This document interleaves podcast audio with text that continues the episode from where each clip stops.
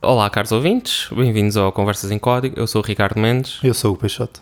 e vamos falar um pouco do que temos andado a fazer nos, nos programas, nas programações, nos computadores. Diz-me lá o que é que tens andado a fazer. Olha, tenho andado a editar podcasts. Decidimos recentemente voltar a gravar estas coisas Uhum. e eu descobri uns episódios perdidos que vão de ser lançados. Se calhar já foram, se calhar vão ser, não sei muito bem ainda. Mas passei algum tempo a, a lidar com isso, a voltar a aprender a usar o Audacity. Mas tu ias, tu disseste que agora ias mudar de programa, não é? Aconteceu qualquer coisa com o Audacity? Já aconteceu coisas com o Audacity um bocado estranhas, não é? Que eles mudaram, foram comprados Uhum. e a malta ia fazer, introduzir umas privacy policies e telemetria esquisita e se tiveres menos de 13 anos não podes usar o Audacity.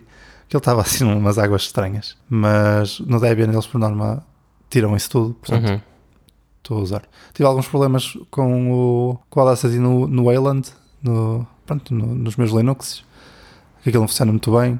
Os cursores não, não atualizam automaticamente quando fazes play. Espetáculo. Uma confusão. Mas eh, mudei para.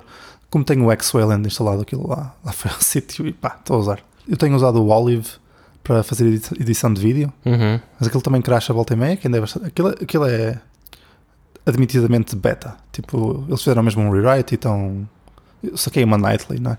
Sim. E at- até na altura também andei a experimentar quando ah, andei a, à procura de editores de vídeo para o, para o Meetup e assim.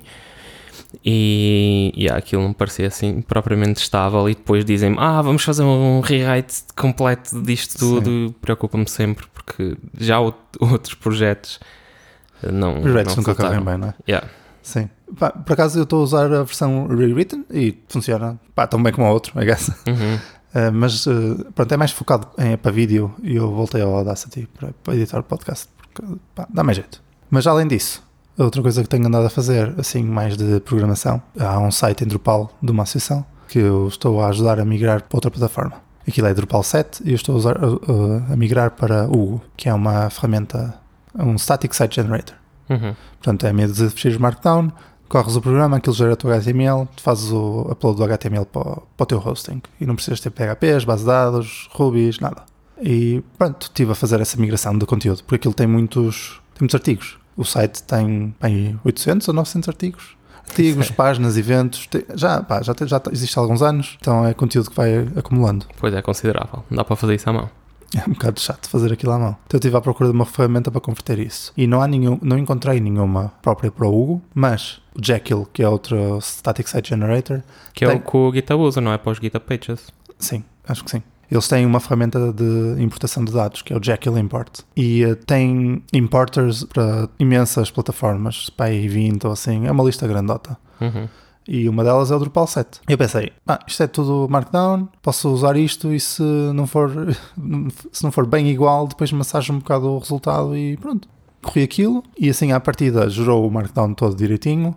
Eu meti no site do Google e conseguia ver de facto as páginas. Já é um bom começo. Sim, pá, já foi bom. Tinha alguns problemas. Eh, No Jekyll tu não tens a data como parte do front matter. O front Uhum. matter é aquela secção inicial antes do, do post do post em si no fecheiro, não é? Tem, é tipo um Sim. YAMLzinho que tem eh, os metadados. Sim, normalmente é assim, tens três tracinhos e o formato mais usado costuma ser YAML. Sim, tens o, o título, a data de criação, tags, coisas assim desse estilo. E o Jekyll, a data de publicação do post está no file name do fecheiro. Se tiveres um fecheiro com, com o teu post novo, tem de começar por 2021-09-22. E assim, ele detecta isso automaticamente. No Hugo, a data tem que fazer parte do front matter. Então ti- tive essa pequena disparidade. Então o que eu fiz foi, fiz git clone do Jekyll import, mudei um bocadinho o, o código para, para meter a data, que aquilo é feito em Ruby, não é? Uhum. Corri outra vez o gerador e aquilo pôs-me as coisas no sítio e já, já consegui ver os posts ordenados por data, que antes estavam um bocado à sorte. Pois. Enquanto fiz isso, também descobri um bug no Jekyll import, mesmo se estivesse a importar de facto para, para Jekyll, em que tu tens um fecheiro de configuração no Jekyll que diz em que pasta é que os fecheiros Markdown estão. Se não quiseres ter na raiz do teu repositório, assim, se quiseres ter numa pastinha content ou posts ou assim uma coisa mais, mais escondida, Uhum. podes especificar isso na configuração do Jekyll. E no caso do Drupal, tu além dos, dos posts em si, podes ter aliases de URLs. Se quiseres ter um URL bonito, tipo uh, hugopeixoto.net barra about, isso no Drupal tem que mapear sempre para um post, ou um, um node, que é o que eles chamam. Mas tens o mapeamento do barra about para o barra node barra blá blá blá. E esses fecheirinhos no Jekyll são transformados em redirects HTML. Tipo, é só um fecheiro HTML com meta tag Uhum. Tu faz o redirect. Não é perfeito, mas funciona. E esses ficheiros Markdown com os redirects não estavam a ir para a pastinha do especificada na Jekyll config. Então eu fiz um PR para, para corrigir isso. Uma coisita pequena. Correto. Então, uh, por falar em PRs, é pena que não seja já outubro, porque assim o, esse já tinha contado yeah, já, já, já entrava para a contagem do Oktoberfest que nós falámos recentemente. Uh, também recentemente eu descobri que havia um Discord para organizadores e quem queira participar porque tu mandaste-me um excerto de uma comunicação. Não sei se eu depois fui ler tudo não Estava sei se era lá, isso. alguém meteu eu partilhei contigo. Sim e eu depois fui ler tudo e vi que eles estão a recomendar eventos online causa do, da situação atual mas mais, mais importante para nós, enquanto organizadores, é que não vão haver kits. Em anos passados eh, podíamos, entre aspas, encomendar, dizíamos já ah, vamos organizar este evento e aquele evento e eles mandavam uma caixinha com crachás e assim, e stickers, umas pantufas. umas pantufas que pronto, que nós eh, podíamos dar como prémios e que ainda temos alguns crachás e assim, por isso, eh, se organizarmos, ainda, ainda temos coisas para dar, assim mais pequeninas. Uh, mas tinham um. Aliás, antes disso, eu vou à página do Event Organizers e tem dois botões que é Creators e Attendees, que é bué estranho. Sim.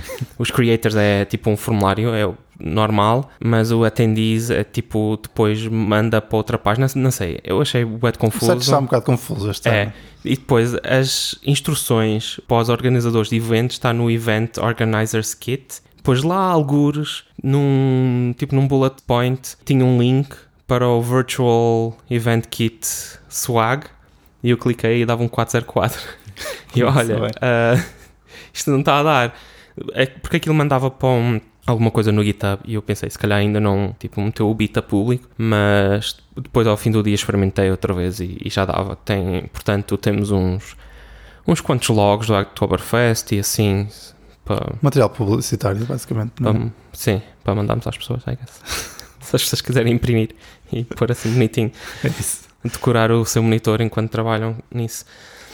Um, um pormenor importante é que hum, eles estão a reforçar a cena do, de facilitar a vida aos maintainers. maintainers sim. Que a Dante já era tipo qualquer coisa era elegível, mas agora o projeto tem que adicionar a tag lá Hacktoberfest e aos PRs também. Acho que. Um ou outro. Sim, é isso. Pode, pode ser só o PR e pronto. Mas, em contrapartida, agora suportam GitLab. Uhul. Sim, isso é fixe. Montes de malta tinha pedido já nos anos anteriores. É uhum. É fixe. É só no gitlab.com, suponho, não é? Se for uma instância self-hosted de GitLab, não, ah, pois, claro. não conta. Não, não há maneira de, de ir buscar. Mas o gitlab.com, pelo menos, pronto, já é mais uhum. uma alternativa, que é porreiro. E outra coisa que eu, que eu reparei que eles incentivavam também era. Vá, eles uh, apoiavam o trabalho dos maintainers com. Acho que mandam t-shirts também para os maintainers que aprovam Sim. cenas, salvo erro. Sim, era isso. É, eles também vão, vão ter maneira de tu conseguir a t-shirt sem ser com, com PR, sem, sem ser tipo fazendo commit. É, yeah. Eu acho que aquilo não dizia assim muito bem, eles ainda devem estar a pensar como é que vão fazer isso, não é? Porque a escala é, é tremenda, pois. o número de pessoas envolvidas, mas eles realmente lembram-me de ver menção a isso também. E também falavam de que o objetivo deles era conseguir fazer uh, raise de não sei quanto dinheiro para projetos open source, mas acho que isso é mais uh, do, da parte deles uh, fazer a awareness, não é? Não sei uhum. muito bem. Também não, não vi mais em pormenor. Por falar em open source, tenho andado também a fazer umas coisitas no Ember, como por exemplo ir à reunião do Ember CLI, que durante algum tempo não houve, até porque não havia muita necessidade. A equipa é pequena e tipo vão se organizando conforme é necessário e é, e é um projeto bastante estável. tipo, tendo em conta o ecossistema todo do Ember, o Ember CLI não muda assim muito, porque o core é, é bem pequenino, o que muda é à volta. Há uma nova iniciativa que é o chamado Embroider, uhum. que está a ter muito impacto e passo a explicar o que é. Neste momento, a maneira como o Ember funciona, assim muito por alto, é nós temos lá os fecheirinhos e depois aquilo tem um pipeline customizado do Ember que usa o Bubble e um, uns quantos transforms do Bubble e depois aquilo basicamente junta os fecheiros todos e mete em módulos do Require.js e depois tem um application.js e um vendor.js e vai Ok. tudo. Isso é e- tipo o compilar do Ember, é isso que Exato. estás a descrever? Ok. Sim, o compilar, tipo, no barra disto, Uhum. tem isto e não há, não há muito bem um passo intermédio. Tem, tens o pipeline é, usando o Broccoli, que a única coisa que faz é basicamente pipes de uma coisa para a outra e podes ter plugins. A cena especial do, do, do Broccoli é que escreve tudo para disco, Uhum. o que quer dizer que tens cache e também se alguma coisa falhar, depois quando tu voltas a correr o passo, continuas daquele ponto porque está tudo Ok. cache e está tudo em disco. Pronto, tem algumas vantagens. No Windows não é, não é, muito, Imagina. pois, não é muito vantagem porque Escrever são... fecheirinhos pequenos não gostam muito. não é? Exato, milhares de cheirinhos minúsculos não resulta muito bem. E pronto, há, há alguns hooks para poderes manipular isto, mas é basicamente uma caixa negra. Então o Embroider o que vem trazer é o primeiro passo, é um formato intermédio. Então basicamente o Ember pega nos fecheiros todos do projeto e compila para um formato intermédio que os bundlers do ecossistema JavaScript conseguem entender e usar para fazerem o que quiserem. Ou Ok. seja, mete num formato tipo intermédio que é, é, é tipo, olha, faz-me lembrar agora o, o Rails, tipo o novo Rails que tem o import map, Uhum. faz-me lembrar um bocado disso. Aí tem tipo as listas dos fecheiros e as dependências assim, podes mandar para o Epac, podes mandar para o Parcel, podes mandar para o Rollup e aquilo depois trata do resto. E isto vai permitir uh, t- tree code shaking, dead code shaking, ou lá o que é. uh, Limpar. Sim, limpar-. Remover código que não é usado e fazer uh, lazy loading. E isto já está disponível uh, se mudares uma flag. Só que tem havido alguns problemas porque é preciso os add-ons mudarem para esse formato. É tipo, podes pôr em V2 e funcionar no V1. Há tipo há umas cenas de compatibilidade, mas o ideal era que movessem todas e ainda, pronto, não está generally available Pois. porque ainda há problemas. Mas isso é tudo basicamente à parte do Ember CLI. É até Pois. noutra org e simplesmente o Ember CLI é tipo só precisa de uma flagzinha ou de saber como chamar o embroider, basicamente. Mas eh, pronto, há alguns problemas com o Ember CLI, então decidiu-se voltar a fazer as reuniões até para ser mais fácil a comunidade participar, porque ao menos sabem que naquela hora é tipo, está ali alguém a, E qualquer pessoa pode ir às reuniões? Assim, basta estar no Discord, tem o dev Ember CLI, porque no Discord temos os canais dos projetos e depois temos os canais development dos projetos. Ou seja, temos um barra dev barra Ember GS, barra dev, não é barra, tracinho. Sim, sim. Tracinho dev, tracinho Ember CLI e para o Ember Data também. E para o Learning. Pronto, em vez de ser tipo perguntas de ai, como é que se faz X, é Sim. como é que se desenvolve o código. Também um bocado relacionado com o Embroider está o atraso do Ember 4.0. E acho que já expliquei aqui há, há uns anos como é que funciona a release do, do Ember, mas vou fazer assim um, um resumo. É basicamente inspirado no, no Chrome e no, depois no Firefox e é chamado o modelo do comboio, que é a cada seis semanas há uma release, entra na release o que tiver pronto, o que não tiver pronto vai para a próxima. Isto é para evitar que uma release fique presa porque tipo, ai temos que acabar Aquilo esta é muito, muito funcionalidade. importante e tem Sim. mesmo de ir. Exato, ah, tem, tem, tem que ir, tem que ir. Então é assim, é, não há muita crise, seis semanas, pronto, é mais um ciclo de betas e siga e, e pronto. E há alguma previsibili- previsibilidade. é fácil prever quando é que as releases saem, até porque de 4 em 4 releases há uma LTS, em que há patches de segurança durante mais tempo e bug fixes, ah, mais ou menos como o Node, só que o Node tem uma, uma cena estranha de, tipo dos pares e dos ímpares. Isso do, do, do modelo de comboio, o C++ também faz isso. Desde 2011, que fazem 3 em 3 anos a release, não é? Tem C++ 11, 14, 17 e 20 e eventualmente o 23. E também fizeram exatamente pelo mesmo motivo, porque o que saiu em 98 já, tipo, já foi tipo de 13 anos de diferença de um para o outro é imenso tempo e não pode ser. E era o problema que eles diziam, tipo, alguém queria mesmo que aquilo fosse incluído, que era uma feature mesmo muito importante para, para eles e empancavam as releases todas. E agora isso Pois. acabou. É, isso é muito porreiro. O Rust, por exemplo, é outro famoso também. Ah, a cadência também é, é de 6 em 6 meses, de 6 em 6 semanas. Por- Meses isso é mais as LTS, por causa da maneira como funciona. E então, normalmente é, é regular o Ember at- atrasar-se, porque não é uma cena, tipo lanças uma cena e já está feito. É preciso lançar o Ember.js, depois é preciso testar o Ember Data com esse Ember.js e lançar o Ember Data, depois é preciso testar o Ember CLI com esse Ember Data e esse Ember.js, depois lançar o Ember CLI, depois tem os guias, tem a documentação da API, tem o blog post, e então nós a nossa release é, é isso, é, nós basicamente dizemos quando sai o blog post, é quando a release acontece porque está os, Está diferentes, pronto, é, né? está os diferentes projetos e a, a documentação relevante, tudo lá fora. Há muita coisa para sincronizar, muitas pessoas para, para mexer então. Exato. Então nós normalmente dizemos uh, a maneira como nós uh, nos referimos é a semana da release, mas mesmo assim às vezes atrasa. Só que mesmo atrasando, temos feito é tipo, se era suposto sair nesta segunda e atrasou, não interessa. Conta seis semanas a partir da segunda que era suposto sair. Ou seja, o próximo vai ter uma janela muito mais pequena Sim, para sair, ok. sim. Em princípio, o Ember.js costuma ser muito certinho. O Ember Data e o Ember CLI é que às vezes demoram mais um bocado por causa da disponibilidade das pessoas, ah, mas ah, a Katie faz um trabalho excelente, então há, há sempre tipo 6 betas release, 6 betas release. Ah, só que temos tido uns problemas no Embroider e não só, até porque o Embroider já era para ser ligado por default no 327, porque as major releases no Ember ah, o que fazem é remover código que está deprecated, não há funcionalidades novas. Ok. Normalmente as funcionalidades novas são lançadas durante, tipo, uh, ou seja, vai haver o 4.0, as funcionalidades novas são durante o 3.x.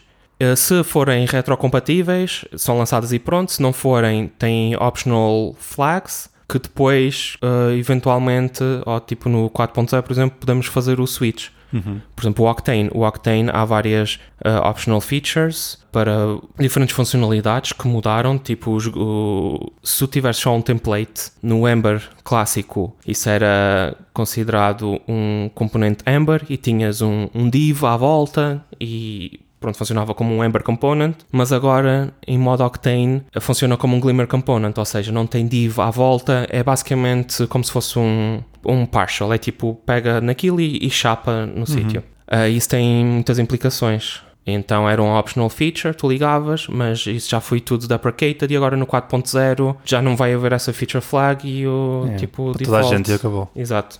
Então o Embroider ainda não está pronto e houve uns problemas com o Ember Data por causa disso e assim. Então o que nós vamos fazer é, quando houver o primeiro beta do Ember CLI, começa a contar o relógio. Portanto, era suposto ter sido esta semana ou a semana passada o 4.0, só que por causa do modelo de comboio, calhou essencialmente na época do verão, Pois. Tipo, setembro ainda, ainda, ainda conta e não, não havia quase ninguém. Era preciso, tipo, remover as deprecations, documentar tudo, uh, tipo, testar, testar, testar e estavam só duas ou três pessoas a segurar o barco inteiro e pessoas da comunidade a tentar ajudar, mas de todo não, não demos resposta ao desafio. arranjar pessoas do hemisfério sul para Yeah. variar um bocado.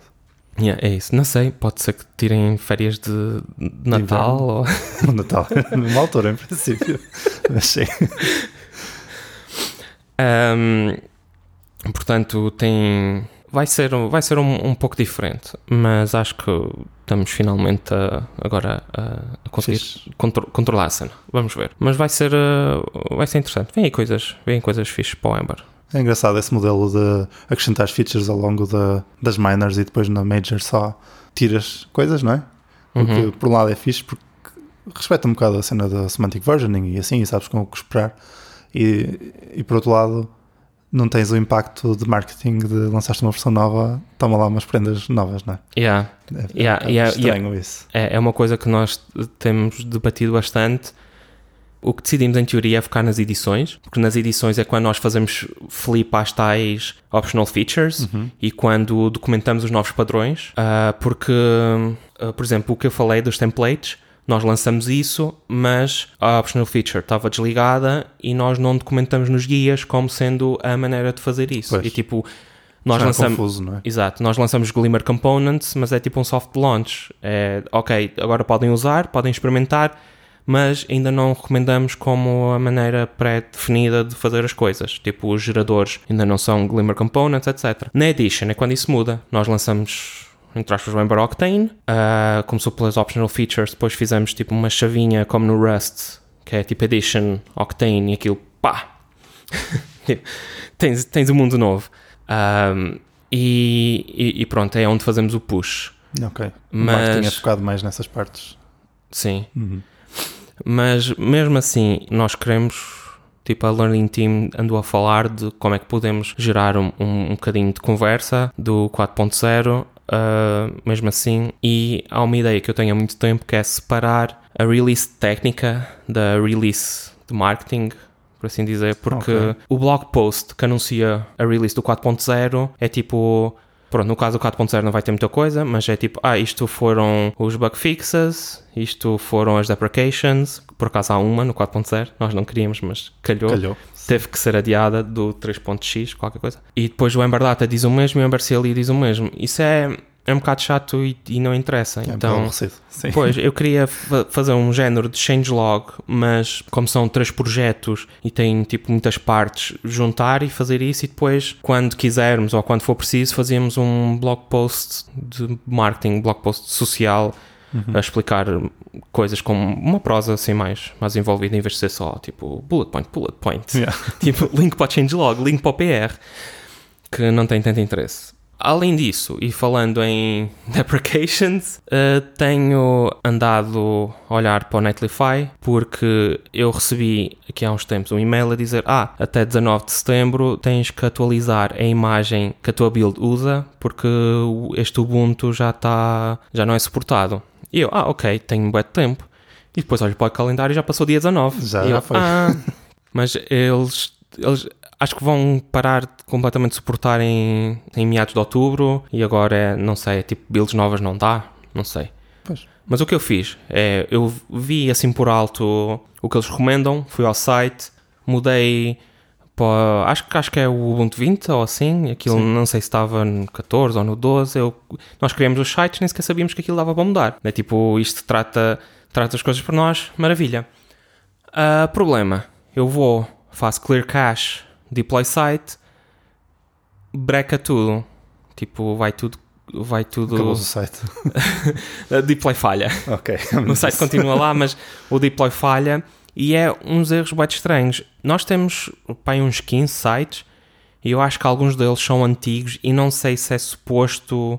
Tipo, há pelo menos um que é preview, lá está, uhum. dos guias do Octane, porque nós tivemos que fazer isso para garantir que estava tudo pronto para o release mas eu, eu não sei se alguns deles ainda usam coisas de Ruby, porque o erro que eu vejo, ou o que me parece ser tipo, o mais importante do erro e o que falha, é o RVM, o RVM exato, oh. o Ruby Version Manager, tipo, instala um Ruby e depois diz, ah, isto não há bibliotecas e pff, vai tudo okay. ao ar.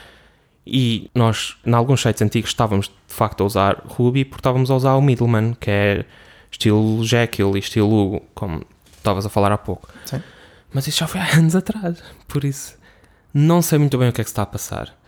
Uh, em princípio, antes do próximo podcast, vou ouvir isso e espero ter boas notícias. Mas é, é, é estranho. Foi assim. Mas aí na luta com, é. com os sites estáticos também. É, eu estava na esperança que pelo menos tipo um ou dois dessem problemas, mas eu não sei. Ou alguma configuração está mal, ou algo assim, porque ele diz, ah, não, não foram detectadas configurações, então vamos usar a do repositório, qualquer coisa assim estranha, e acho que, não sei se aquilo não está a reconhecer que é um projeto Node ou Ember. Pois. Acho estranho.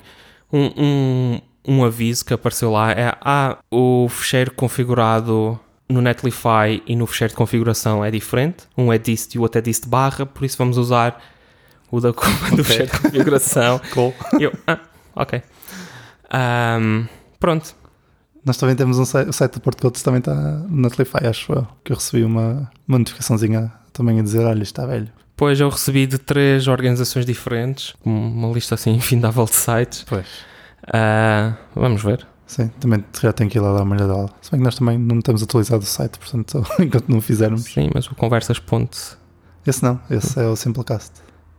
Conversas.porto.code? Sim, é, é só um CNAME, não temos que nos preocupar com isso. Ok. Uh, mais alguma coisa a acrescentar? Por hoje não. Muito obrigado por ouvirem. Façam like, subscribe, deem joinha. E se quiserem falar connosco, tem os Twitters e tem o Slack do Porto Codes. Nós estamos para lá. Uh, até a próxima. Até a próxima.